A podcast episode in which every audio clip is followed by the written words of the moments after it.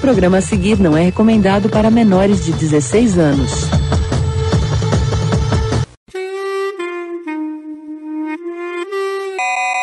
E aí, galera, sejam bem-vindos a este que é o pior podcast que você vai ouvir hoje. Eu estou aqui com o Rafa. Diga olá, pessoal, Rafa. Olá, pessoal, Rafa. estou aqui com o Vebs. Diga olá, Vebs. E aí, galera, belezinha? Na medida do possível, tranquilo. E assim, falando em tranquilidade, porque eu acho que, apesar de trazer aqui para um tema muito nobre, um tema até certo ponto que aqueceu o coração um pouquinho quando eu assisti e tal assim, é, a gente tá vivendo momentos difíceis, né? E sempre todo começo de programa a gente fala de coisa difícil pra caramba aqui. Vamos tentar fugir pra um outro campo aqui, porque provavelmente esse tom mais difícil a gente vai é, conduzir ao longo do programa. Começar aqui. Ô, Rafa, esses momentos que a gente tá vivendo de pandemia e tal assim, a gente precisa relaxar um pouquinho sempre, né? O que você tá usando de mecanismo, de gatilho para tentar um pouco relaxar, cara, no meio dessa loucura toda? Cara, eu tô. Eu tô vendo muito. muita série. Tô vendo Chicago Fire, que acho que é a minha motivação. Cara, é uma série bem simples, mas ela, ela vai te guiando. E ela não é tão pesada assim, né? Temas e dá um pouco de esperança também na, na, no lance dos bombeiros, né, os bombeiros mais humanos. Tenho lido bastante também alguns livros, né? Eu recomendo que todo mundo, se puder, leia Sapiens, né? Ô, Sapiens, cara, falar pra você. Eu tenho que roubar o Sapiens do Cadu de novo. e, cara, tenho jogado bastante também. Isso tem ajudado, e fora os estudos, né? Eu acho que o que a pessoa tem que fazer é, é procurar algo que ela goste, nem que seja dormir, nem que seja comer, né? Mas que, que seja prazeroso para ela, né? Que eu acho que é o que, é o que você sempre falou para mim, né? Nesses dias é viver um dia de cada vez. A gente não pode mudar tudo, né? É, infelizmente a gente não tem muita escolha, né, cara? Felizmente a nossa escolha só se restou às escolhas do dia. Até porque as escolhas do dia seguinte ficam difíceis de fazer. Mas, ô Vebs, o que que tu anda fazendo? Seus momentos de é, café e contemplação nesse, nessa quarentena estão sendo baseados em que sentido, cara? Eu tento dividir um pouco o meu dia, né? Eu tento não ficar muito viciado em games, porque assim, é como se eu olhasse pela janela e visse uma distopia feia lá fora, mas muito feia, né?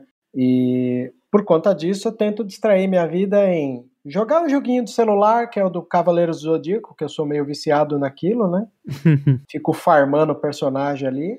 Eu leio livros. Ultimamente eu tenho lido um livro de Star Wars que chama Discípulo Sombrio, que é um uma história do universo expandido sobre um romance entre o Kinlan Voss, que é um Jedi nada ortodoxo, e a Asajj Ventress, né, que era a Sith famosa pela animação. Estou lendo um livro uh, que se chama Pós-Verdade, dois pontos. A Nova Guerra contra os Fatos em Tempos de Fake News. Eu ouvi falar tá? muito bem desse livro, cara. Acho que o é... Juan, nosso querido FDP, falou desse. Olha aí, tá vendo? É do Matthew Dancona. É um belo livro, né? Dentre a, a, as sessões de livros sobre fake news que saiu, você tem Como as Democracias Morrem, que é o número um, querido aí de todos. Temos esse que eu tô lendo, que eu queria entender ele no aspecto mais midiático. E tem um que pega um estudo de caso, é um livro baratinho, inclusive, é, que se chama A Morte da Verdade, de Michiko Kakutani. É um livro que está a 16 reais a versão digital e 20, 20 a versão física. Acho que eu já ouvi falar desse da verdade que você falou o último. A Morte da Verdade. É, são livros até que baratinhos. Até esse mesmo, do Matthew Dancona, ele estava baratinho, foi 20 reais, alguma coisa assim. E eu tô gostando. Ele, o primeiro episódio, ele parte da campanha do Trump, né? Que, que foi baseado em, em fake news e tal, e a gente está aqui com um exemplo claríssimo à nossa frente. Uh. E depois ele parte para os caminhos mais amplos do mundo inteiro. Pode falar, Denis. Não, eu tô só lamentando com o exemplo que a gente tá vendo na realidade, cara. Sentindo na pele. Na janela, sim. É complicado, né, cara? Você fala de complicado, você tá falando de complicado, eu tô aqui nesse momento que eu falo com vocês, eu tenho que toda hora olhar no Instagram do, da Sociedade Jedi, porque que aconteceu? O site oficial do Star Wars resolveu se pronunciar em relação aos problemas racistas da morte do negro lá pelo policial George Floyd o George Floyd. O que, que aconteceu? Isso legitimou os fã-clubes a fazerem isso e nós fomos lá. Pegamos aquele símbolo da Aliança Rebelde e no topo do símbolo tem o punho cerrado, né? E colocamos Sim. tanto no, no, no, Facebook quanto no Instagram. Cara, estamos sendo atacados a cada minuto por bolsonaristas. É bom que a gente limpa, Mas olha assim, só, né? é, é a limpa, né, que você, que você comentou aquela vez lá que faz, né? Bolsonaro não, pelo... Vocês estão, vocês estão sendo atacados pelo Império, né? Cara, exatamente, o negócio tá bizarro, porque a galera é, vem do tipo, não, isso daí é coisa de, de comunista. Fala, amigo, o que, que aconteceu nos Estados Unidos? Você não tá sabendo? Os caras perdeu a noção do diálogo. Ninguém quer dialogar, ninguém te ouve, como se eles fechassem os ouvidos e enxergassem o que eles quisessem. O, Febs, tem uma coisa no livro do Sapiens, que até o Yuval ele explica que ele fala que é, nós, seres humanos, a gente evoluiu muito do lado externo. A gente teve evolução que poderiam demorar 200, 300 anos. Gente, só que a gente não evoluiu internamente. Mas perfeita essa colocação, é fato. É, a gente não evoluiu como, como pessoas, a gente evoluiu no externo pelas coisas materiais e pela tecnologia que realmente está definindo o futuro, mas internamente como seres humanos, como pessoas evoluídas, não, né? Então a gente ainda tem o mesmo pensamento, que ele até explica isso relacionado na biologia, né? Que a gente querer separar o ser humano por raça é algo que não deve existir, porque o ser humano é um só, né? Concordo.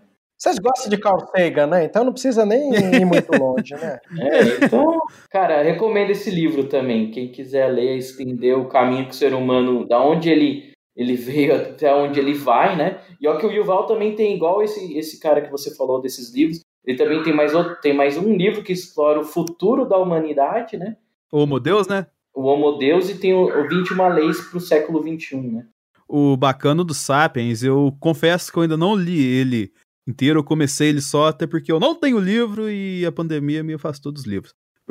é, não, não questão de, de ler, assim, porque eu sempre tenho dificuldade de ler, mas é tempo outro programa. Mas o bacana do Sapiens é que ele se preocupa em ser didático. Desde o comecinho lá, ele explica desde a evolução do ser humano, assim, até chegar no, no modo mais, entre aspas, é, perverso que a gente deve discutir aqui, da evolução do ser humano positivo e negativamente, cara. O Sapiens é bom, se você quer ler assim. Eu não me atrevo a falar de Sapiens aqui, por causa da questão filosófica aqui, tem que que trazer uma galera que manja de verdade. Isso aí a gente, por enquanto, tem que achar esse cara para falar de Sapiens aqui, mas com certeza é um tempo que a gente pode voltar no futuro, porque infelizmente a distopia, como disse o Vebs, não vai acabar tão cedo, cara. A gente vai virar o um mundo lá do. Eu tô jogando. A gente vai virar o um mundo lá do Hokuto no Ken, já viu, Vebs? Não vi, cara. Até peço para você me explicar. É o um mundo que teve uma bomba atômica, né? O anime também, né? bem antigo. Eu que eu tô jogando o game dele, né? No, ah, tá. no PS4.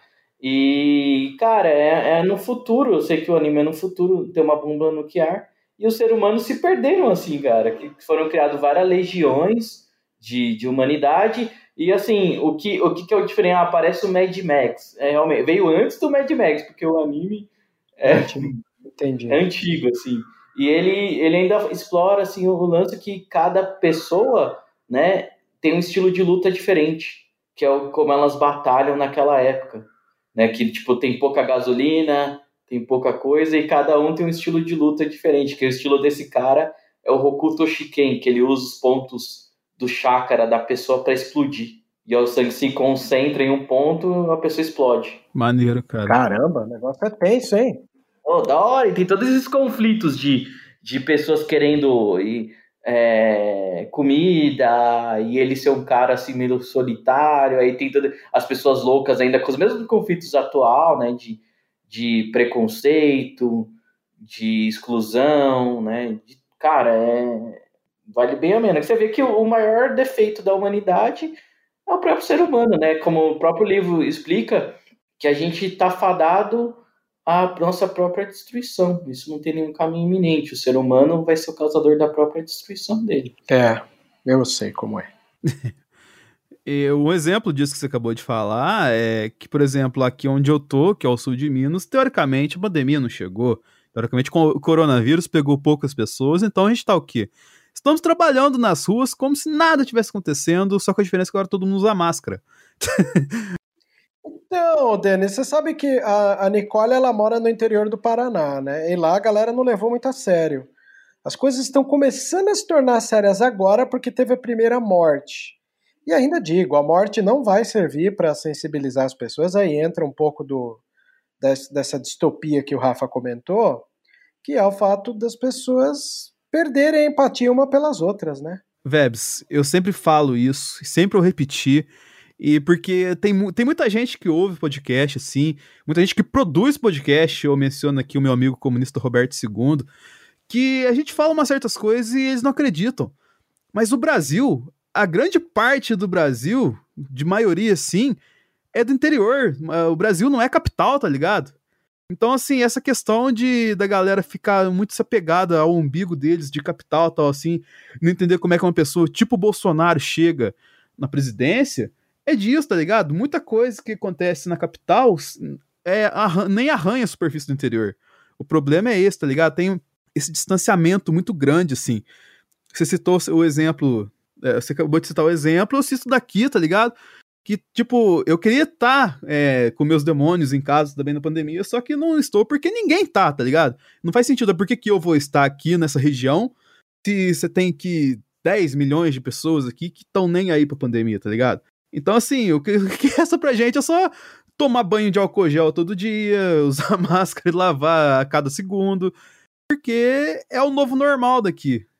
Sendo que, que nem você falou, a parada ainda não chegou aqui, cara, vai chegar. É, lá, lá em Cascavel e Toledo, que é a região que eu morei ali perto, né, para ficar perto da filha e da, da namorada, foi uma coisa bem complicada. O negócio tá batendo lá. Cascavel e Toledo tem uma distância de 30 quilômetros, né? É... E, cara, é assim, meu. Não tem nem o que dizer. Chega. As coisas vão chegar. É, o próprio André, que esteve aqui semana passada, falou que lá dele tá tranquilaço, acho que é Santa Cruz do Sul, alguma coisa assim, é, é mais próximo de Santa Catarina, e tá nesse ritmo que ele falou aí. Aqui também, é, aqui eu tô, moro no Grande ABC, né, em São Bernardo, especificamente. Cara, tá bem tenso, porque depois de Guarulhos a gente é um do, das cidades que mais tem morte. E mesmo assim, ó, eu tô aqui conversando com vocês, eu tô vendo gente falando na rua, essa hora, eu, tô, eu vejo criança, às vezes, essa hora também andando de bike, conversando, né? Parece que a gente ainda tá vivendo o dia normal, a gente não tá numa fase crítica. Mas, Rafa, Rafa, a, aí a galera, fi, Deus abençoe o rolê, é nós, mano. Você não tá ligado?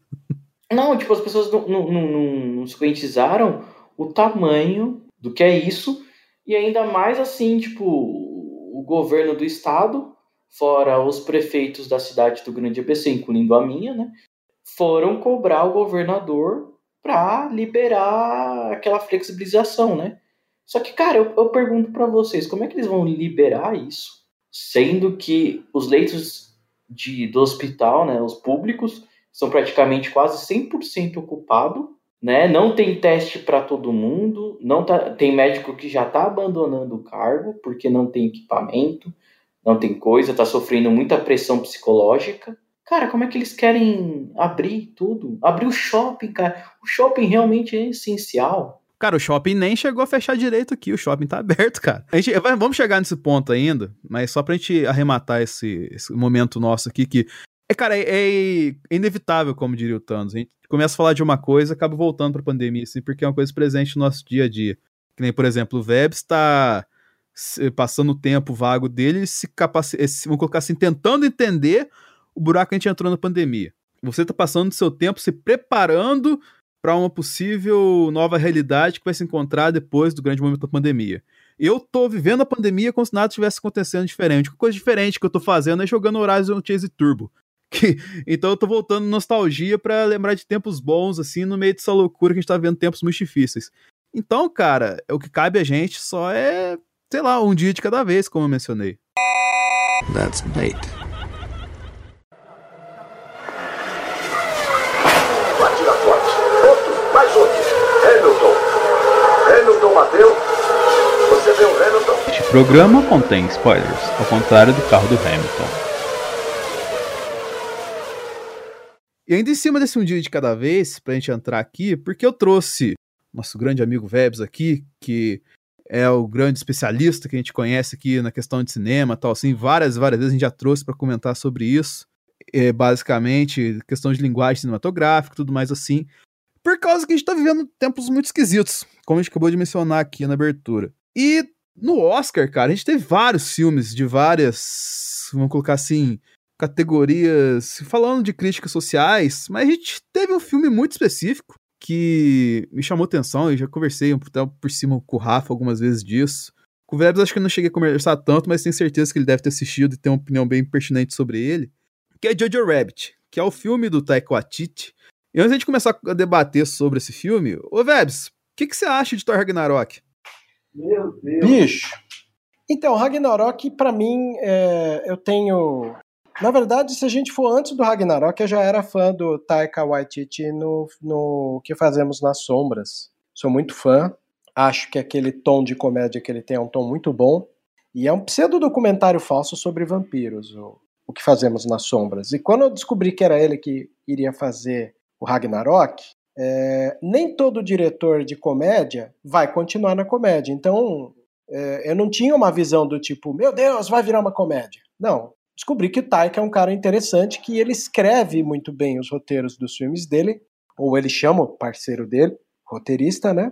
E quando eu assisti o Ragnarok, é, eu gostei, se tornou um dos filmes mais, mais emblemáticos da Marvel, porque pensa comigo, se a Marvel ela é uma, uma, uma empresa que deu tom de comédia, ali é, cravou a comédia como algo comum do universo Marvel, né? E, cara, é uma comédia muito interessante, porque aquele personagem do Jeff Goldblum é, é incrível, né? É, ali adaptado para o cinema. Thor sofria de um problema onde o Thor 1 e Thor 2, o Loki roubava a cena. Aí, de repente, chega num, num Ragnarok, é, o Thor virou um, um, piadista e ele conseguiu ser o protagonista do filme dele. Então, é, esse é um dos lados que torna eu ser tão fã do filme. E outra também, a hora que eu vejo os caras, ah, piadinha é demais, eu falo, qual o problema da piadinha? Que, sabe, pessoalzinho mais sem mau humor, assim, sei lá, já faz parte da Marvel. A Marvel tá aí com as suas piadinhas o tempo inteiro. Ficar reclamando com a piadinha não vai tornar o cara tão sério, fala a verdade. eu corroboro com o que você falou, chamando o Rafa. Eu acho que só o Thiago e o Joaquim que não gostam mesmo de, de Thor Ragnarok, né, cara? É, é que se eu concordasse com ele, seriam duas pessoas falando besteira, né? Três, no caso. Três, né? é, é, que, é que o que o Thiago ele queria, ele queria o visual lá do. Como é que ele chama lá? Do desenhista lá? Do que, Jack Kirby? Do Jack Kirby com um roteiro assim, sei lá, do, daquele último cara que passou pelo Thor aí no, nos últimos quadrinhos, todo mundo elogia, esqueci o nome aí, que também fez da Jenny Foster. Ah, sei quem que é, esqueci o nome do cara também, mas queria um negócio mais dramático. É, um negócio mais tal. Meu, e, e o, o, Chris Hemsworth, ele é, ele é comediante, assim, também, ele faz bem humor. é um arrombado, Thiago, é, mas tá no nosso coração. Voltando aqui à pauta, então, eu perguntei de propósito a questão do Thor pro, pro Vebs pra ele dar esse panorama do Taika Waititi. Eu sabia que ele ia dar essa questão, que aí a gente chega no Jojo Rabbit, cara. E assim, eu vou passar a palavra pro Rafa, assim, porque eu, a gente comentou um pouquinho sobre. Cara, o que, que você acha do Jojo Rabbit como filme, assim, tá ligado? A mensagem que ele te deixou, cara. Ah, eu vou falar como eu falei no meu texto, né? É, a alienação que aprisiona. Acho que foi, foi essa a mensagem que deixou para mim o filme. E para você, Vebs? A gente só consegue sobreviver né, se estiver no mundo de fantasia, porque a realidade ela é, nu, ela é dura, né, nua e crua. Acho que dá para dá para pegar muito da essência assim de que o Jojo Rabbit ele é essa questão assim, ele trata talvez o grande ponto dele é de fazer uma entre aspas piada, de fazer um humor com o nazismo, mas vamos colocar assim, flertando com uma coisa muito errada, só que nunca chegando nessa coisa errada. Usando os limites do de onde se podia fazer o humor dentro da história, de que de uma forma que poucas vezes fizeram. Talvez o, sei lá, o Charlie Chaplin, quando foi fazer o, aquele filme dele sobre que ele era o Hitler e tal assim, soube fazer bem. Porque geralmente você fazer humor com uma coisa dessa, está sendo uma pessoa totalmente é, sem coração, sem nenhum tipo de apego à filosofia do ser humano em existência, assim, e indo para esse lado fascista. Para isso, para ele conseguir fazer isso, eu até vou citar aqui um vídeo que sabe é que é do, do Mimimídias, que eles falando sobre o Jojo Rabbit e que o Tavos, no caso, citou uma parada muito muito simples de eu explicar o que a gente poderia falar aqui um tempão, que assim, o Jojo Rabbit ele pega a figura do ele pega a figura do Hitler, por exemplo, figura do, do fascista, e rebaixa ele a um nível, vamos colocar assim, do ser humano, vamos supor assim, do, de uma pessoa que você conhece, a ponto de você poder achincalhar ele do jeito que você quiser, tá ligado? De tão absurdo que é o que ele tá falando, assim. Só que, logicamente, essa questão que você tá achincalhando o cara, assim, de, de, uma parada que ele tá falando, meu Deus, quanta merda você tá falando, cara. Você não pode falar tanta merda assim, porque é a coisa mais errada que o ser humano pode fazer.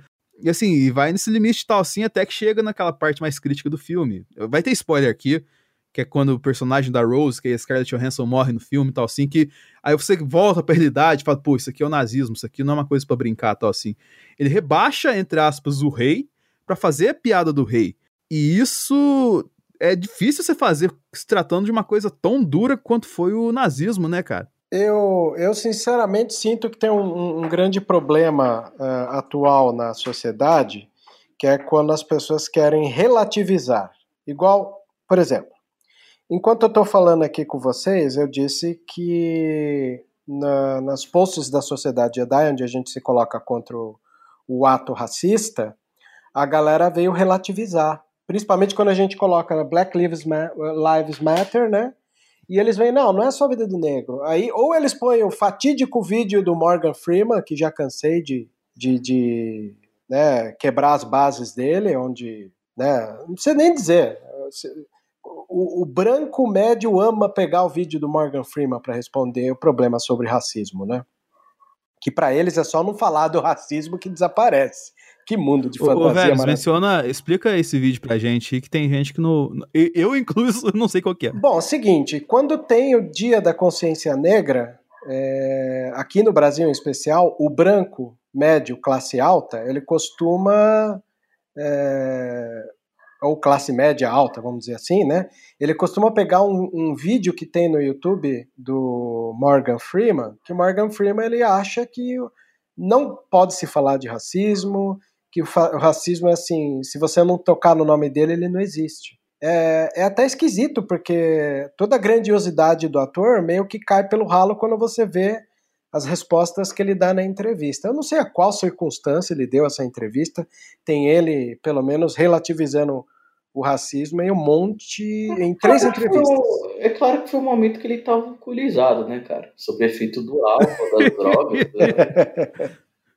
É, só pode, Isso cara. Isso aconteceu. Ainda mais o Morgan Freeman, velho. Pois é, ele fez a, a, cor púrpura e tal, mas assim, é, ele relativiza exatamente isso. E o Branco ama usar esse, esse vídeo dele. Tem no YouTube.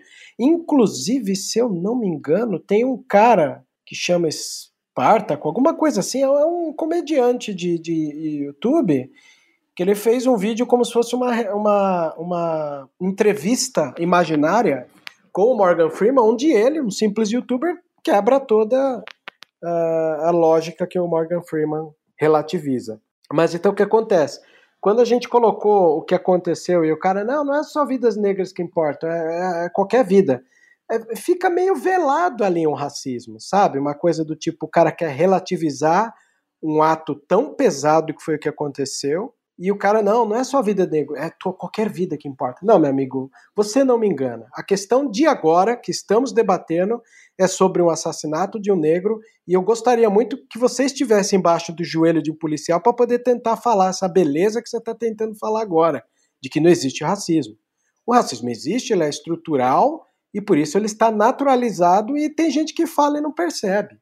Então, quando as páginas, principalmente uma página como Star Wars, onde o George Lucas ele trabalhou uma pluralidade de raças, justamente para que não caia no racismo, né?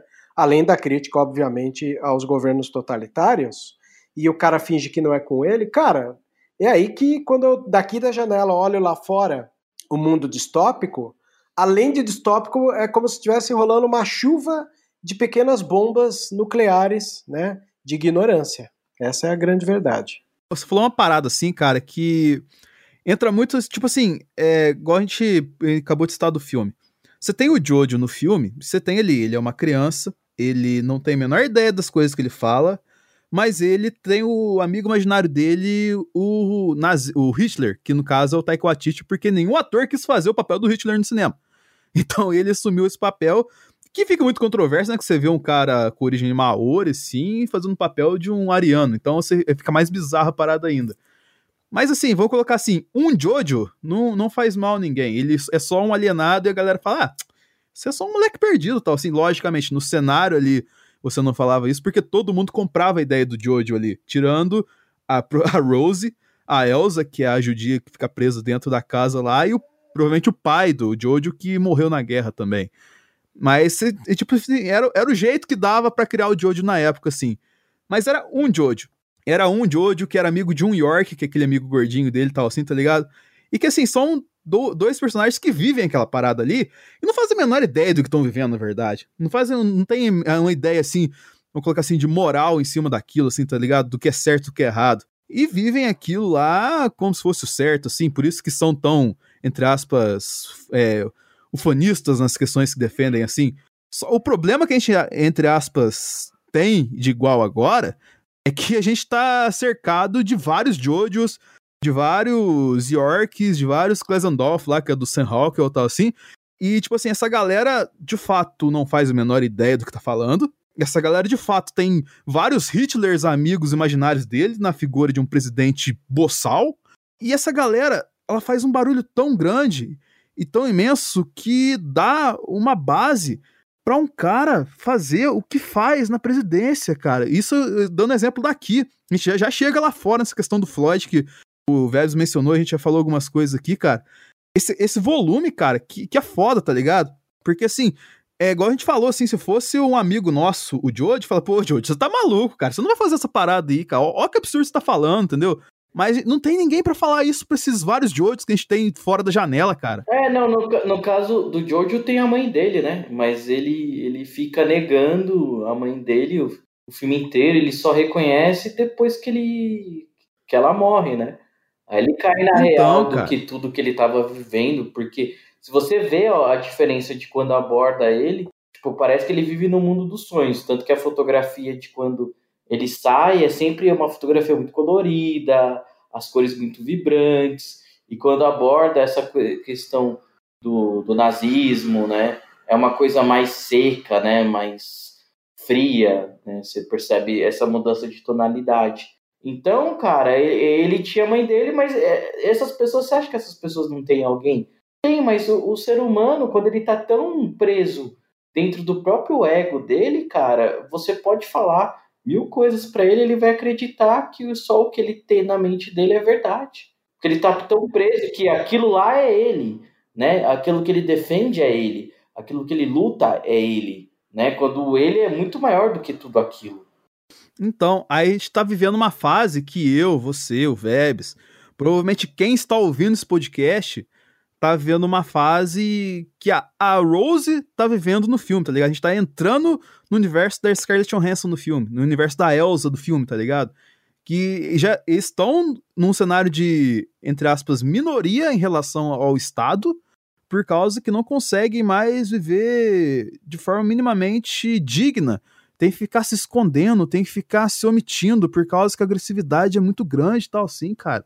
É, é, é, é perturbador, assim, eu, tem hora que a gente começa a entrar num coisa, você entra em espiral, assim, essa, essa boçalidade, assim, acaba tirando o chão da gente. É dolorido para nós porque a gente está toda hora lendo, assim, né? E o fato da gente ler, da gente pesquisar, de sermos mais acadêmicos, de sermos mais ligados à pesquisa, é como se a gente analisasse o que Humberto Eco já havia comentado ali, né, que os perfis sociais deram vozes aos idiotas. E quando essa galera vem é, em marcha, né, relativizando questões que são históricas e a gente vive toda hora falando, não se refuta dados históricos e, e, e pesquisas é, acadêmicas com achismo. E além de querer se refutar com achismo, é a velha história, como eu disse eu fiz um post lá contra o racismo. As pessoas elas se sentem na obrigação de querer dar sua valiosa opinião. Tipo, ah, não, vou parar de seguir vocês, olha isso aqui.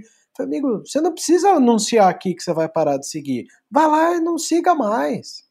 É porque ela quer se sentir notada, velho. A, pessoa ela quer se sentir notada, quer se sentir. Não, o cara vai falar de mim, sabe? Eu preciso ter. Só que é uma coisa que eu falei pro deles, meu. Isso não é só dessa coisa, né? É em tudo. O ser humano tá tão disturpado com todas as mentalidades que não adianta você comentar alguma coisa que gera uma briga, que ele não sabe nem debater. Não, perdeu. Ah, e o pior, cara, e o pior, assim, o Web já veio aqui várias vezes, e a gente já comentou isso várias vezes, e vai ter um zoneando essa semana. Vou dar um spoiler do, do Zona aí, o Thiago vai ficar puto comigo. Vai ter um zoneando essa semana falando especificamente disso. Mas é o quê? É o cara que consome conteúdo e não entende a porra do conteúdo que ele consome. O cara lá assiste Star Wars, fala que ele é da Aliança Rebelde, mas tá aí apoiando ato antidemocrático no domingo em Brasília. O cara vai lá, fala que gosta de X-Men, que, puta, ficou fascinado com quando leu a Fênix Negra nos quadrinhos e tal assim, mas chega lá no, no fim de semana lá, na balada tal assim, chega lá, o cara dá uma cantada nele na balada assim, ele fica puto porque ele não é gay, tá ligado? Então, e tipo, vai agressivamente pra frente desse cara, entendeu? Quando tinha, quando não tinha pandemia, né, no caso. Mas assim, é o tal do cara que nem a gente falou os Jojos da nossa vida são essa galera que não entende porra nenhuma do que tá consumindo, cara. Eu concordo. Eu acho até esquisito, porque tá nas entrelinhas e assim, é um discurso. Eu aprendi né, que existe análise de discurso quando eu estudei comunicação, e o discurso ele é falado de diversas maneiras. Um, uma saga como Star Wars, uma saga como X-Men, ela tem como foco você quebrar. O próprio Stan Lee, num dos documentários que tem, né, sobre a Marvel, teve um documentário sensacional aí de vários episódios, e quando falava-se de, de X-Men, o, o Stan Lee ele foi muito incisivo, né, do tipo, precisávamos de um grupo, você vê, ele, ele sempre trabalhou a ideia de grupos que dialogassem com questões sociais, e a mesma coisa que o filme tem esse papel de colocar na tela as inquietudes de uma época. E o Jojo Rabbit, ele é uma inquietude de uma época a gente está em 2020 falando de um, vi, de um filme onde um garotinho é, tem amizade imaginária com vi, um, um Führer, né? Porque na mentalidade dele foi normatizado isso. Isso é um dos problemas atuais que a gente está vivendo aqui, que é a normalização do fascismo, do racismo, quase institucionalizado. Rafa, me dá uma luz, cara. Como que a gente lida com esse tipo de Jojo Rabbit da vida aí, cara?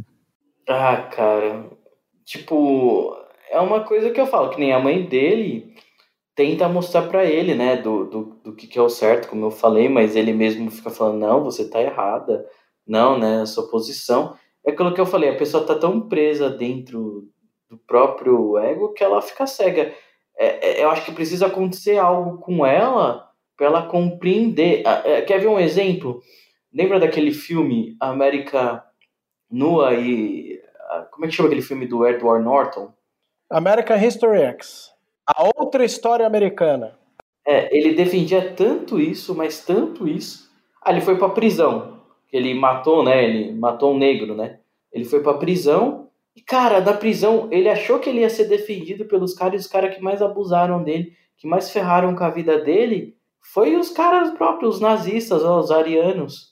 Aí ele reconheceu, putz, meu, é, o que eu defendia não era o certo. Né? Aí o cara caiu na real. Eu acho que a pessoa cair na real, ela precisa sentir na pele, entendeu? Compreender.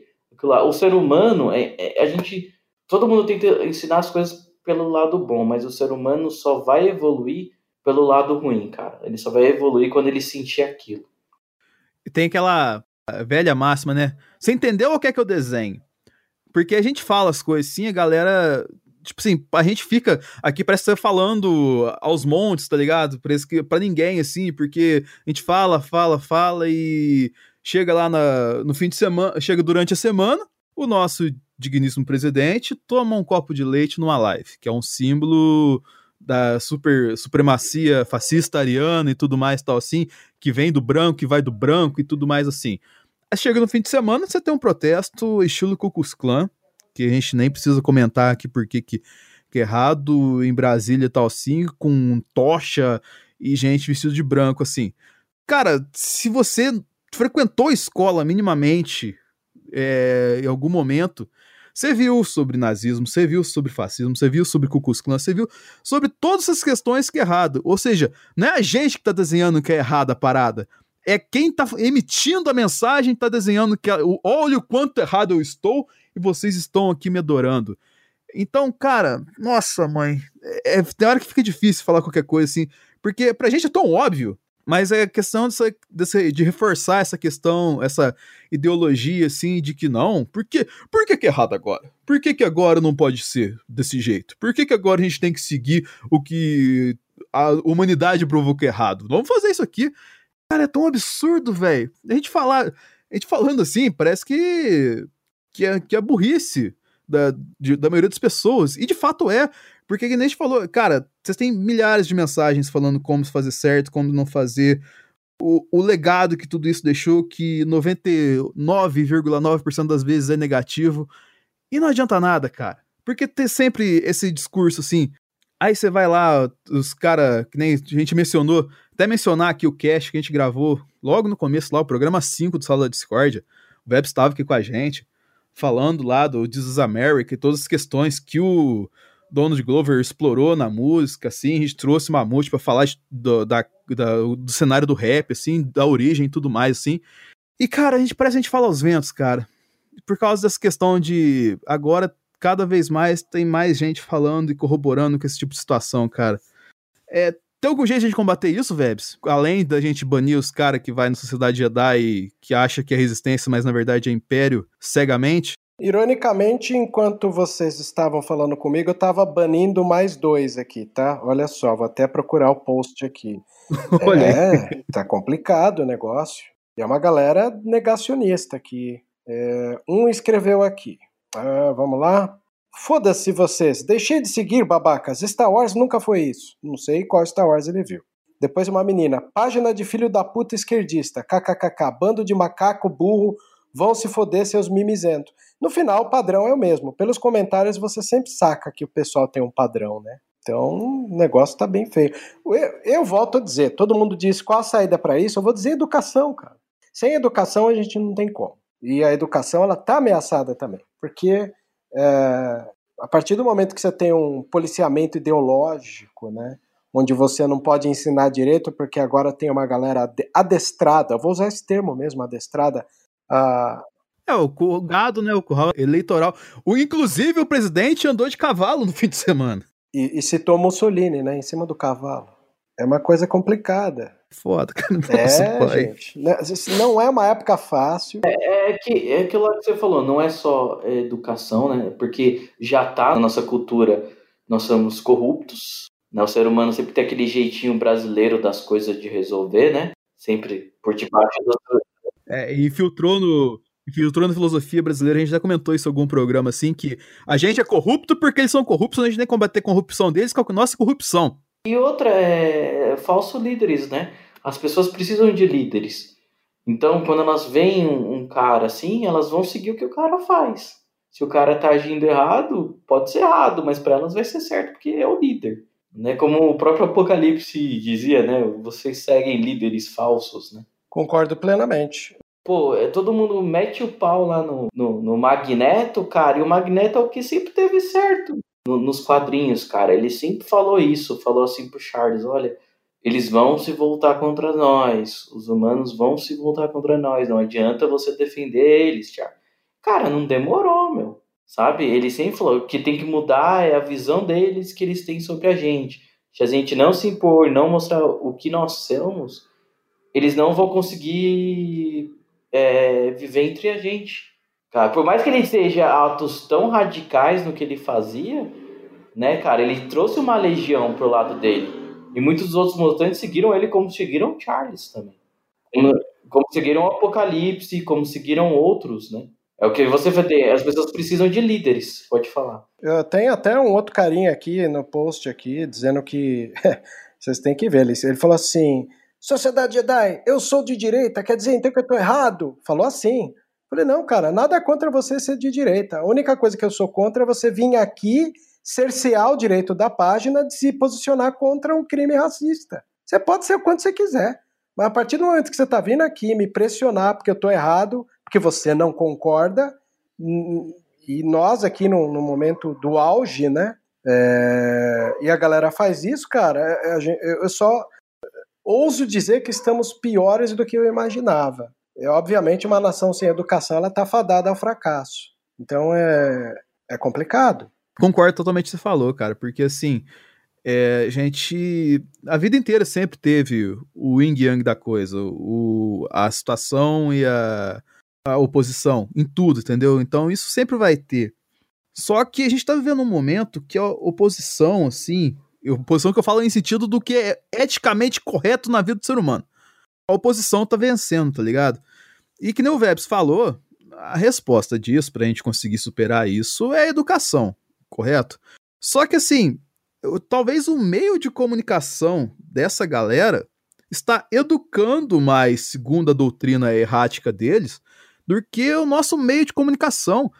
Então, assim, eu pergunto para você, assim, eu quero que o Vebs, na função de professor que ele é, de já conviveu com vários perfis, ainda mais tratando de uma, é, que ele professor de cinema, então trato de arte, então expressão muito de emoções, assim, que ele conviveu muito com muitos jovens, a flor da pele, assim. Cara, o que, que a gente tem que mudar na nossa comunicação educacional para conseguir ter um impacto semelhante ao que essa galera tá tendo, cara? Verbe, se você for dar um curso online, por favor, eu quero fazer esse curso, tá? Eu também. dê, dê logo o mais, o mais rápido possível esse curso sobre cinema e comunicação. É, é complicado. É assim, uh, lá no Paraná, por exemplo, a gente estava sentindo que tinha uma galera espalhando muito fake news. Aí nós criamos uma semana de comunicação e tinha um dia em especial que o tema era a pós-verdade, que é um termo correto para a gente analisar o fake news. O que, que aconteceu? É... Quando a gente começou a falar de situações sintomáticas, né? Isso 2019, não 2020 situações sintomáticas onde as pessoas estavam propagando mentiras sem saber, automaticamente os alunos que eram bolsonaristas levantaram e abandonaram a palestra, porque eles estão num, num, num, num espírito de negação desde aquela época. Por isso que, para eles, tudo é uma grande ameaça de invasão comunista, entendeu? É... Aí você me pergunta, como é um educador faz?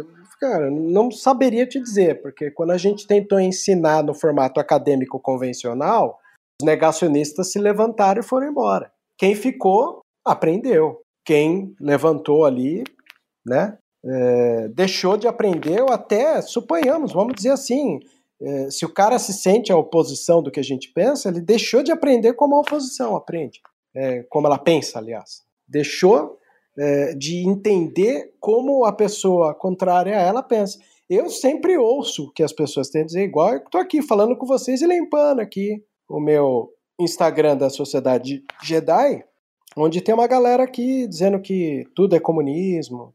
Né? É um mundo complicado que eles estão vivendo. Né? Parece que acreditaram mesmo que estamos é, numa invasão comunista. Né? Tá bem complicado. Não, e outra, Vebs, lá que eu falei da última vez que você participou, eu repito a falar. Cara, é, é um momento que a gente mais deveria estar tá unido, é um momento que a gente mais está separado. É que tá muito é, parecido com governo, é, isso, é muito fácil o governo tomar conta de um povo separado, né? Não, não foi o próprio governo que falou que é fácil dar um golpe? É facinho dar um golpe. Sim. Ele falou no reunião ministerial, enquanto o outro ministro lá falou que agora é facinho passar emenda é, antiambientalista, o ministro do meio ambiente falando isso, e o outro ministro lá vai e me fala que ele odeia o termo indígena porque só tem um povo brasileiro tal assim. Que nem o. Já, a gente já trocou amores por essa pessoa nas redes sociais, até que no, no sala da discórdia algumas vezes, mas que nem a Gabriela Prioli fala, Vebs o povo brasileiro do governo Bolsonaro são os eleitores do Bolsonaro, não o povo brasileiro. Ou seja, o povo brasileiro do governo Bolsonaro são os 30%, né? Exato. Até surgiu esse final de semana, né? Um, um hashtag Somos 70%. Eu achei legal isso daí. É bom, né? É o copo cheio, né? É, nós somos 70%, tá ligado? Não é, a gente é a maioria, tá ligado? Não é o problema. É esses 70% agir, né, cara? Porque assim, não é 70% é engajado, você tem 30% que tenta se dividir em outro lado e que é, resiste muito na comunicação, que é o. Não são todos, mas é o lado petista da parada, que é o lado da esquerda, assim, e que tá de bico agora. Eu não tô fazendo. Eu não tô fazendo oposição porque eu tô de mal. Vocês não elegeram o PT, eu tô de mal. Então esses estão fazendo. Tem essa galera, sim, mas tem a galera, logicamente, desse lado também que quer conversar. E nesse 70%, a gente tem que fazer o quê? Educar essa galera, porque tem muita gente que não faz a menor ideia do que está acontecendo no país, por mais incrível que pareça. Eu cito isso, cara, toda vez que eu converso sobre essa questão. Eu lembro no dia da eleição, cara. Eu, meus pais têm um comércio numa cidade de menos de 20 mil habitantes. Eu estava nesse comércio assim, e no dia da eleição, o cara foi. É, antes de votar lá, ele passou lá e tava conversando com outro rapaz, assim, esperando pra atender, assim, né? Aí ele falou: você, vai, você vai votar? Eu falo, eu vou, daqui a pouco eu vou lá na escola votar lá, tá assim, você vai votar quem? Eu vou votar no, no, no Zaro, no Zaro. Ah, qual é o nome do Zaro? É, é, acho que é 17. Ah, então vou votar nele também, o povo tá falando que ele é bom, né? Então, assim, meu zero, zero informação sobre o que ele tava fazendo, tá ligado? Te conheceu, o nome conheceu, né, ali na hora. O cara tava decidindo escolher um representante do povo ele decidiu em cima da hora porque alguém disse, né? Com o um nome que nele não sabia nem pronunciar. Ele não sabe nem pronunciar, tá ligado? Fone é, usou um, tipo, foneticamente parecido alguma coisinha, tá ligado? E votou no cara. E, cara, essa galera é muito grande no país. A galera, o povo não tem noção dessa questão que a gente fala de educação, tá ligado? Então, por isso que é fácil você pegar 30% da população e jogar terraplanismo, jogar fake news, jogar o lavismo, jogar o caralho a quatro pra essa galera e ela digerir, e agora tá saindo aí pra rua o quê? Pedindo essas paradas malucas a gente ensinou o programa inteiro, tá ligado? Então, assim, é foda, cara. É difícil a gente falar qualquer coisa nesse estado, porque, que nem o Vebs falou, o alicerce é educação, cara. Como que a gente vai educar? E até em cima dessa educação de como que a gente vai educar, cara, você pensa assim, como que eles educaram essa galera? Você consegue traçar esse perfil pra gente, Vebs? Como que a, essa, esses 30% foram educados? Penso eu que isso é uma herança estrutural da sociedade brasileira que é uma sociedade escravatista. Se vocês forem analisar, é, nós não deixamos, nós não fomos, por exemplo, você pega a Inglaterra quando ela colonizava, ela educava, ela sabia que a colonização é diferente da extração, né?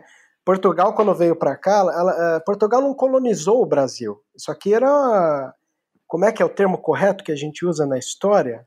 Colônia de exploração de exploração, né?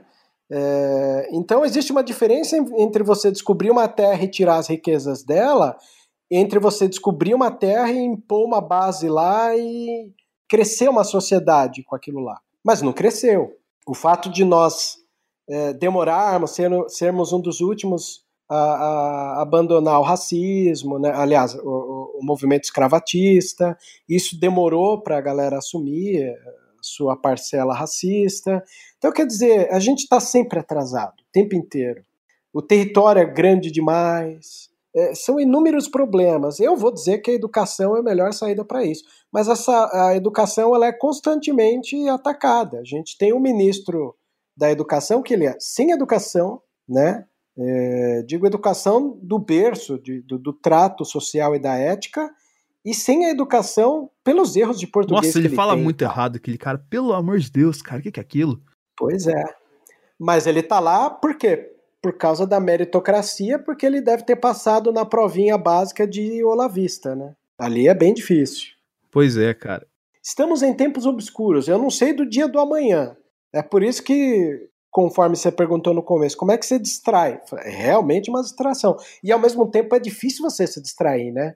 Porque eu leio sobre fake news. A hora que eu quero me distrair, igual eu, eu peguei o Assassin's Creed Origins. E eu esqueci que a série Assassin's Creed ela é bem politizada, né? Ela começou com uma saga contra templários. e agora a gente tá, por exemplo, no Odyssey, na formação da, da, das leis de direito, porque é Grécia, né? É, na, que é, começa, começa a ordem dos templários lá. Do Odyssey, do Odyssey.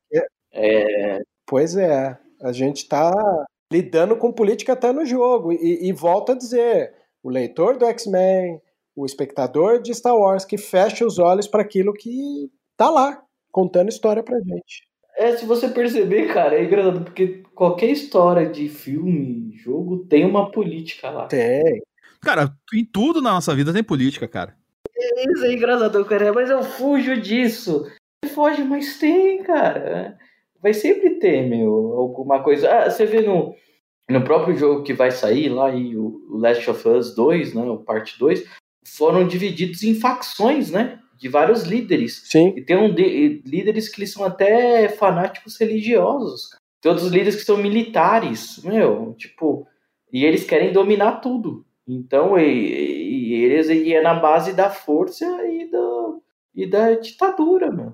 Então você voltou num ponto interessante, Raf, que é pra gente amarrar esse assunto aqui, não, não finalizar, mas amarrar no ponto que eu, que eu trouxe pra cá, porque da, o nosso, nosso tema principal era Jojo Rabbit, porque você pega assim, o nazismo de Jojo Rabbit, apesar de todas as questões que a gente falou aqui, ele é ultra, ultra suavizado, ele é uma coisa extremamente, assim, boba pro, em relação ao que foi o real nazismo, que tem várias outras obras que exploram melhor. Só que o nazismo de Jojo Rabbit apresenta uma face que poucas vezes a gente vê explorada assim na questão da guerra, que é a questão da estruturação, vamos colocar assim, de, é, né, não falar de, eu ia falar didática, mas cabe mais ditatorial do nazismo em relação às pessoas, que é como ele é colocado no, vou colocar assim, no jovem, tá ligado? No neonazista do filme. Que é o que? Você tem lá, você tem uma escola militar que ensina o jovem a sobreviver na selva, e ensina ele a jogar uma granada, ensina ele a manusear uma arma. Você tem toda assim um, uma estrutura de, didática nesse parâmetro muito bem montada para co colocar assim essa ideia, esse fascismo na ideia na cabeça do jovem, para ele crescer e se desenvolver sob aquela aquele pilar filosófico. E é por isso que o Jojo ele é daquele jeito, entendeu? Apesar da mãe dele, da Rose, tentar explicar para ele como que é a vida, assim, e até certo ponto não dá muita bola pro que o Jojo fala, porque ele é uma criança. É, ele, ele, ele tá constantemente sendo alimentado, ele tá sendo educado no nazismo constantemente. Ou seja, é, a gente fala que, pô, como é que esses 30% aqui no Brasil, por exemplo, é desse, é desse jeito, tem essas visões de mundo. Como é que você pega lá o. Lá no caso do George Floyd, lá, o, o americano, o negro americano sofre tanto assim por causa que essa essa base mais conservadora, assim, é, é dos bens, costumes da família tradicional, é, é, que é totalmente errado, porque até eu vi um post hoje no Facebook lá assim, né? A família tradicional brasileira é uma família de índio. Não é uma família de colonizadores do Brasil, tá ligado? É o que nós somos, basicamente. Então você pega assim. É, você te, foi criada uma base assim que você tem muito bem estruturado essa questão é, de dessa, dessa ideia, dessa filosofia muito maluca que a gente tá vivendo agora. E eu falo isso e para quem não acompanha o, esse caso do rapaz que eu falei no comércio do meu pai, que nem sabia o nome do Bolsonaro e votou no Bolsonaro, que é assim, o Bolsonaro não ganhou eleição fazendo campanha só em 2018. O Bolsonaro, por volta de 2014, 2015, viajou o Brasil inteiro, muito provavelmente com dinheiro nosso, de que paga o salário desses caras lá como deputado, viajou o Brasil inteiro, ouviu o Brasil inteiro, conseguiu localizar essa fatia da população ultraconservadora e que se alinhava em certo ponto com o discurso dele, e ficou praticamente 3 a 4 anos fazendo campanha antes de ser candidato a presidente, cara. Então, assim, ele se estruturou muito bem. Aí, para arrematar a situação, ele usou o melhor modo de manipular massas que a gente tem hoje em dia, que é a questão da manipulação de dados pela internet. Ou seja, eles foram extremamente organizados para passar a mensagem deles, extremamente organizados para educar a base deles. E eu acho que é isso que falta pra gente, entendeu? Nós somos 70%, mas a gente não tem essa base estruturada de educação, entendeu?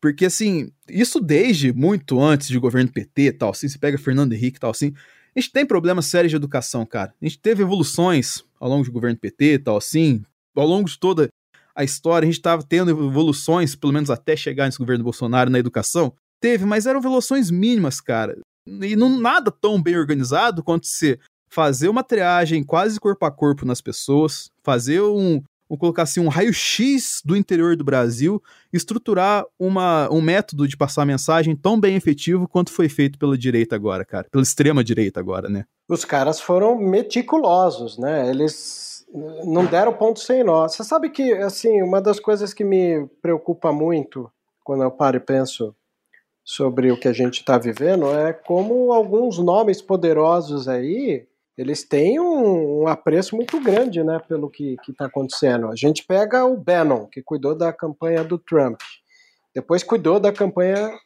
né, dos Bozo, né, e aí você vê juntando uma galera que tem como como uma espécie de compromisso o caos, né? Então, junta Bannon, junta Olavo de Carvalho, essa galerinha do mal aí, Agouro, né? E outro dia eu me lembrei de uma postagem que fala sobre extrema-direita e ultradireita. E o governo Bozo é ultradireita, né? Ela é aquela que quer exterminar quem pensa diferente, né? Igual eu comentei, eu acho estranho os caras virem aqui xingar a página. Ah, vocês não podem se posicionar assim.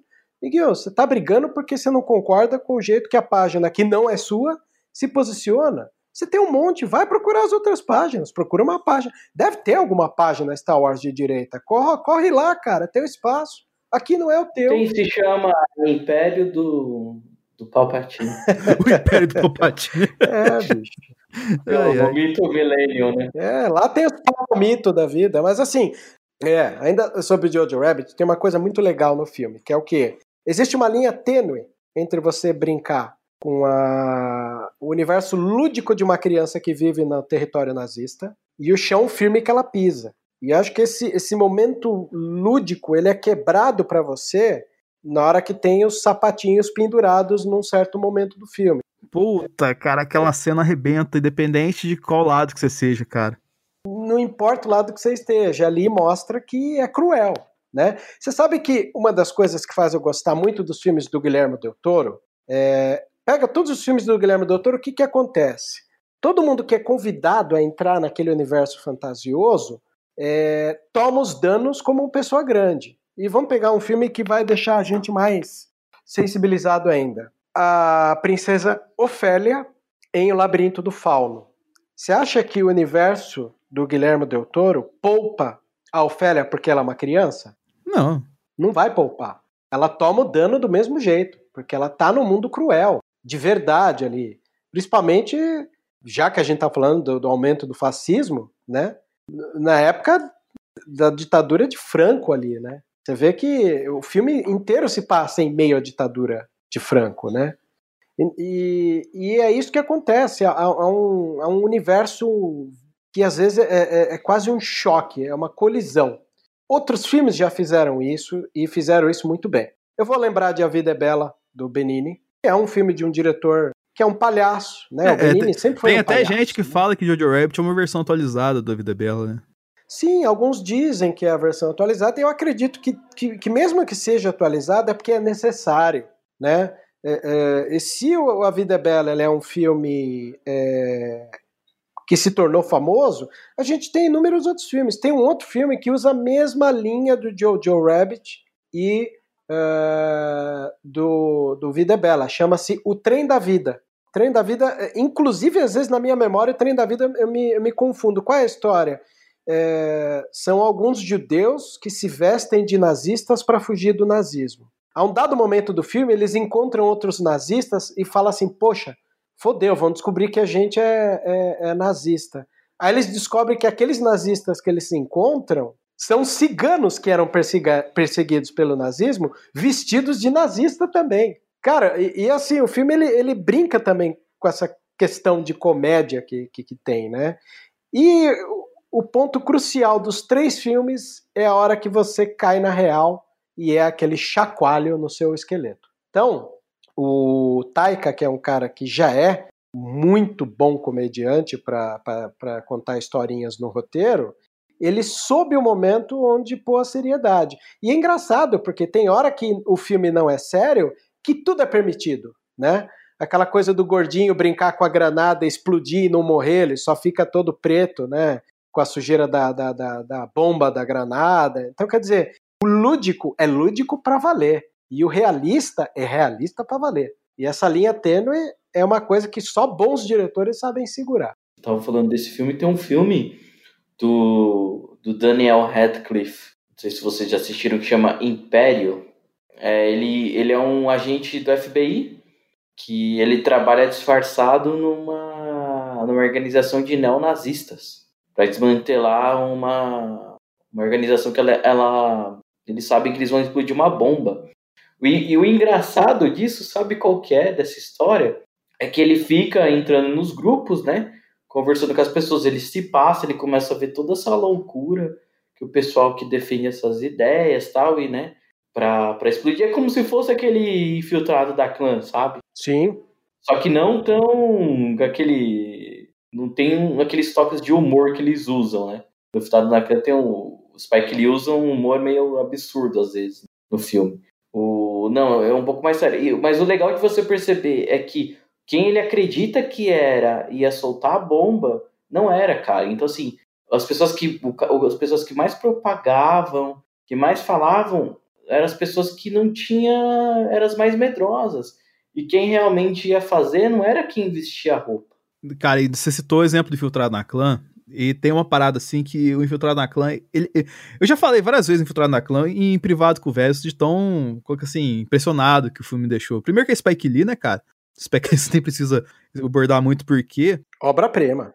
E segundo, assim, se. Se você assistiu o filme do Infiltrado na Clã e, tipo assim, você foi se empolgando e se animando com a história. Pô, eles vão desmascarar os caras, tal, assim vai dar certo no final. Pô, vai legal, vai, tipo assim, e vai se, se animando, se empolgando. E a hora que você tem o final, entre aspas, feliz, assim, fala, finalmente deu certo a parada. O Spike Lee dá um tapa na cara com aquele, entre aspas, pós-crédito, mostrando a realidade, cara. Tipo assim, pô, legal que essa história deu certo, né? Mas essa história deu certo e 85 outras histórias deu muito errado, tá ligado? Então, tipo assim, é bom que é um, um, ponto legal aqui? É, é bom, só que a realidade não é essa, né? Né, velho? Você que, você que é o cara do Spike Lee aí que sabe abordar muito bem tudo que ele comunica pra gente. Cara, ele. O Spike Lee é um cara bem incrível, né? Eu gosto bastante dele. Quem não conhece uma série que tem na Netflix que chama Ela Quer Tudo?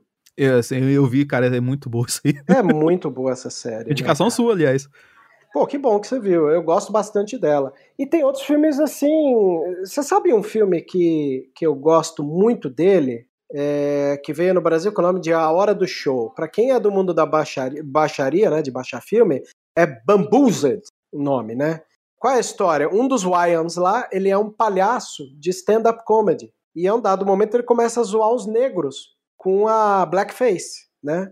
Aí uh, ele vai trabalhar a ideia de que existem negros dentro do território negro que ganham com o racismo. Cara, há um dado momento do final do filme que o, um dos Wyans lá, que é empresário e estava ganhando em cima dos negros, ele, ele toma um dano ali, que eu não vou contar qual é, e alguém vira para ele e fala assim, ó, oh, vou te fazer lembrar o que, que é o nosso nossa pele negra sofrendo na história da, do audiovisual da cinema. Aí o cara dá um play no, no, numa projeção e o Ians caído no chão lá, ele olha, é, existe uma compilação de todos os filmes na história do cinema onde o negro teve que falar yes sir. Então começa um atrás do outro, yes sir, yes sir, yes sir, em vários filmes. É foda, né, cara? É de arrepiar aquilo, cara. E, e, é legal porque esse filme ele foi um filme digital, não foi película, né? Então ele também marcou um pouco uh, na época que ele saiu, que foi acho que no começo de 2000, por conta disso. O, os filmes do Spike Lee é um dedo na ferida super necessário, né? O próprio Faça a Coisa Certa é um filme que tá aí até hoje, né? Uh, atual. Você falou de Spike Lee, cara, eu lembrei de uma coisa assim que. É, olha só como é que a gente vê, só arrematando que tudo que a gente tá falando aqui, a hipocrisia dessa galera, cara. Porque, cara, provavelmente você deve ter visto, não viu, provavelmente vai ver ainda, Vebs, o arremesso final do Michael Jordan. Já viu? Hum, ah, eu vi que ele tá aqui, eu quero ver. Então, você tem assim, cara, o arremesso final, ele, vou colocar assim, da Netflix, é um dos maiores sucessos, não o maior sucesso de 2020 até agora, que é o que? É o documentário. A gente até mencionou alguns programas atrás, quando o Roberto veio aqui falar de esporte, do Chicago Bulls, da, de toda a trajetória vitoriosa do Michael Jordan e tal, assim. E, cara, é, uma, é um puto sucesso Netflix. Conta a história de um dos times mais vitoriosos da história do esporte. E aí você tem lá é, Dennis Rodman, Michael Jordan, Scott Pippen. É, os, os astros do time eram negros. O Michael Jordan é o maior atleta do mundo, ele é negro. Você tem lá, o, a gente chorou em janeiro, foi fevereiro no caso. Kobe Bryant caiu do, de um helicóptero aí, morreu ele, a filha dele e tal assim. Ele é negro. O maior astro hoje do, do basquete é o LeBron, negro também. Assim, o negro que traz a felicidade para essa galera vale, tá ligado? Agora o negro que tem que ralar todo dia lá, que o negro com o spec ele retrata tal assim, ele não pode ser, pode ter os meus direitos não, tá ligado? Ele tem que ser jogado de escanteio na sociedade, né, cara? É, é, é complicado, cara, essas coisas. Nossa, pai. É complicado. Eu não sei. É, a gente está aqui citando como a cultura pop ela tem, de certa maneira, se prontificado em cutucar o ser humano. Ó, toma cuidado, a nação está indo para esse caminho. Olha, estamos fazendo filmes que dialogam com a realidade que a gente respira, que está se tornando cada dia mais letal, entendeu? Mas eles ainda acham que é coisa fictícia, né, cara? O pessoal acha que filme é apenas filme, não tem nada de real naquilo lá. É, é, o Latrell pode ficar entre nós, tá ligado? Só que o Jules não pode, né? É, a, a, relação dos caras é essa, né? Tipo, é, é, cara, nossa. É o que a gente fala, cara. Eu acho que a grande lição que fica aqui desse programa é. Estude, cara, de verdade, basicamente. Mas não estude a porcaria do, do WhatsApp, a, a desinformação, o fascismo que cai sobre você, tá ligado? Vai atrás da fonte, dissemina a cultura da informação de verdade, tá ligado? Não cria um universo de fake news tal assim, porque hoje a gente não tá mais em 2008, onde a fake news era o a bobeira, tá ligado? Era a comunidade do Orkut, tá ligado? Hoje a fake news é, cara, a gente tá é que todo mundo era jovem na época, e hoje a internet de 2020 tem todo mundo tem jovem, tem velho tal assim. E vamos colocar assim, esses 12, 13 anos que a gente tem de maturidade da internet, o mais velho não vai ter. Então, se ele recebe no WhatsApp, pra ele é verdade, cara. Então, assim, o Jojo Rabbit, ele é um exemplo disso de quê? De que uma demonstração de como que toda ideia, por mais grotesca que seja organizada, é capaz de arrebatar pessoas, tá ligado? Então, uma informação bem organizada leva você a caminhos inimagináveis. Então, organize as suas informações e saiba passá-las organizadas e desminta o que for de fato prejudicial tanto para você quanto para as pessoas que você mais ama, né, cara? Pois é. As coisas estão bem difíceis porque com a polarização, tudo que a pessoa recebe em mãos, ela tem que escolher se é de direita ou esquerda. E não é assim, né? A Prisma vai além disso. É, é não é um. Não tem. É, tipo assim, não é o meio esquerda-direita. Você tem todo um espectro ali pra se posicionar, tá ligado? Você pode ser de direita, não tem problema, tá ligado? Sim. Só que não, você não pode ser fascista, mesma coisa. Você pode ser de esquerda, mas você não pode ser lá o Stalin da vida, então assim, matar a galera, tá ligado? No, tipo assim, relativiza, tá ligado? No, em tudo você tem o lado bom e o lado ruim, né, cara? Exatamente. Tá bem complicado porque tudo agora precisa pôr em caixinhas, né? E as caixinhas elas são odiadas. Quem gosta da caixinha direita odeia a esquerda e vice-versa. Aí fica difícil, né? Pois é. Fica, fica bem difícil. E Rafa, você tem mais algum legado para colocar pra gente? Alguma opinião sobre tudo, cara? Eu ia ler o epílogo do, do, homo, do homo sapiens aqui, cara. Pra terminar essa, essa conversa aí, cara. Então leia. Assim, ó, ele, ele fala: o animal que se tornou um deus. Há 70 mil anos, o Homo sapiens ainda era um animal insignificante, cuidando da sua própria vida em algum canto da África. Nos milênios seguintes, ele se transformou no senhor de todo o planeta e no terror do ecossistema. Hoje está prestes a se tornar um Deus, pronto para adquirir não só a juventude eterna, como também as capacidades divinas de criação e destruição. Infelizmente, até agora o regime dos sapiens sobre a Terra produziu poucas coisas das quais podemos nos orgulhar. Nós dominamos o meio à nossa volta, aumentamos a produção de alimentos, construímos cidades, fundamos impérios e criamos grandes redes de comércio mas diminuímos a quantidade de sofrimento no mundo? Repetidas vezes, o aumento gigantescos na capacidade humana não necessariamente melhoraram o bem-estar dos sapiens, como indivíduos, e geralmente causaram enorme sofrimento a outros animais. Nas últimas décadas, pelo menos fizemos algum progresso real no que concerne à condição humana. Com redução da fome, das pragas e das guerras, mas a situação de outros animais está se deteriorando mais rapidamente do que nunca e a melhoria no destino da humanidade ainda é muito frágil e recente para que possamos ter certeza dela. Além disso, apesar das coisas impressionantes que os humanos são capazes de fazer, não continuamos a sem saber ao certo quais são nossos objetivos e, ao que parece, estamos insatisfeitos como sempre. Avançamos de canoas e galés a navios a vapor e naves espaciais, mas ninguém sabe para onde estamos indo. Somos mais poderosos do que nunca, mas temos pouca ideia do que fazer com todo esse poder. O que é ainda pior, os humanos parecem mais irresponsáveis do que nunca. Deuses por mérito próprio. Contamos apenas com as leis da física para nos fazer companhia. Não prestamos contas a ninguém. Em consequência, estamos destruindo os outros animais e, os, e o ecossistema à nossa volta, visando não a muito mais do que nosso próprio conforto e divertimento, mas jamais encontrando satisfação. Existe algo mais perigoso do que deuses insatisfeitos e irresponsáveis que não sabem o que querem? É isso aí, amigo. É, cara, é... acho que a grande lição que fica disso tudo aqui é. Errar a gente sempre vai errar independente do caso, mas é, a gente sabe, cada escolha é uma perda, tá ligado? Então, sabendo dosar o erro, é, a gente consegue minimizar as perdas, entendeu? É, é cara, é sensatez. Eu ia botar a mensagem do, do ET Bilu, né? Busquem conhecimento. Também. boa, é. boa. Não tem, não tem como negar. Isso é extremamente necessário. apenas, apenas busquem conhecimento. É. Pois é. As pessoas estão se negando, né? É que a verdade dói, né? Vamos ser sinceros. Dói, cara. Infelizmente dói. Mas a gente tem que seguir nossa jornada, né, Vebs? Independente se você Sim. Hoje em dia, cara, se você, é, principalmente você, Império, você tá totalmente equivocado. Antigamente era legal, você fala, pô, eu sou do Império e tal, assim. Mas hoje, até pra você falar que você tá do lado da Darth Vader, você tem que pensar várias vezes. É verdade, cara. Tá bem complicado. Então, assim, cara, é. A única coisa que tem que falar assim, ô Veb, você que tá nessa luta mandaloriana aí há tanto tempo aí, cara.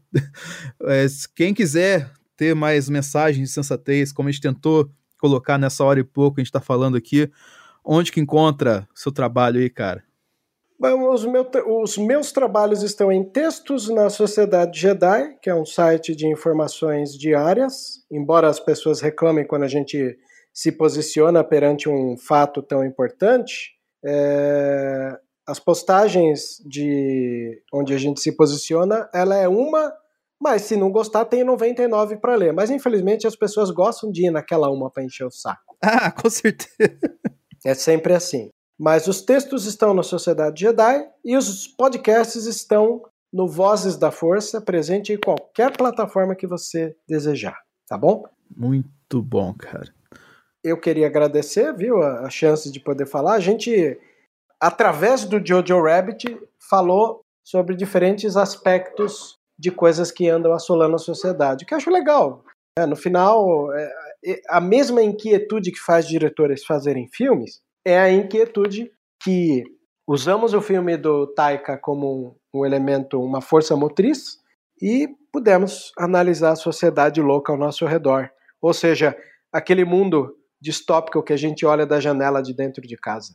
Cara, eu vou, vou confessar uma coisa aqui, que é coisa de bastidor, na verdade que assim, faz tempo que eu tô com a ideia de fazer esse programa. Pô, vamos, vamos chamar o Vebs, falar de Jojo Rabbit, porque Jojo Rabbit é um filme legal, tal, assim, ensina bastante coisas pra gente.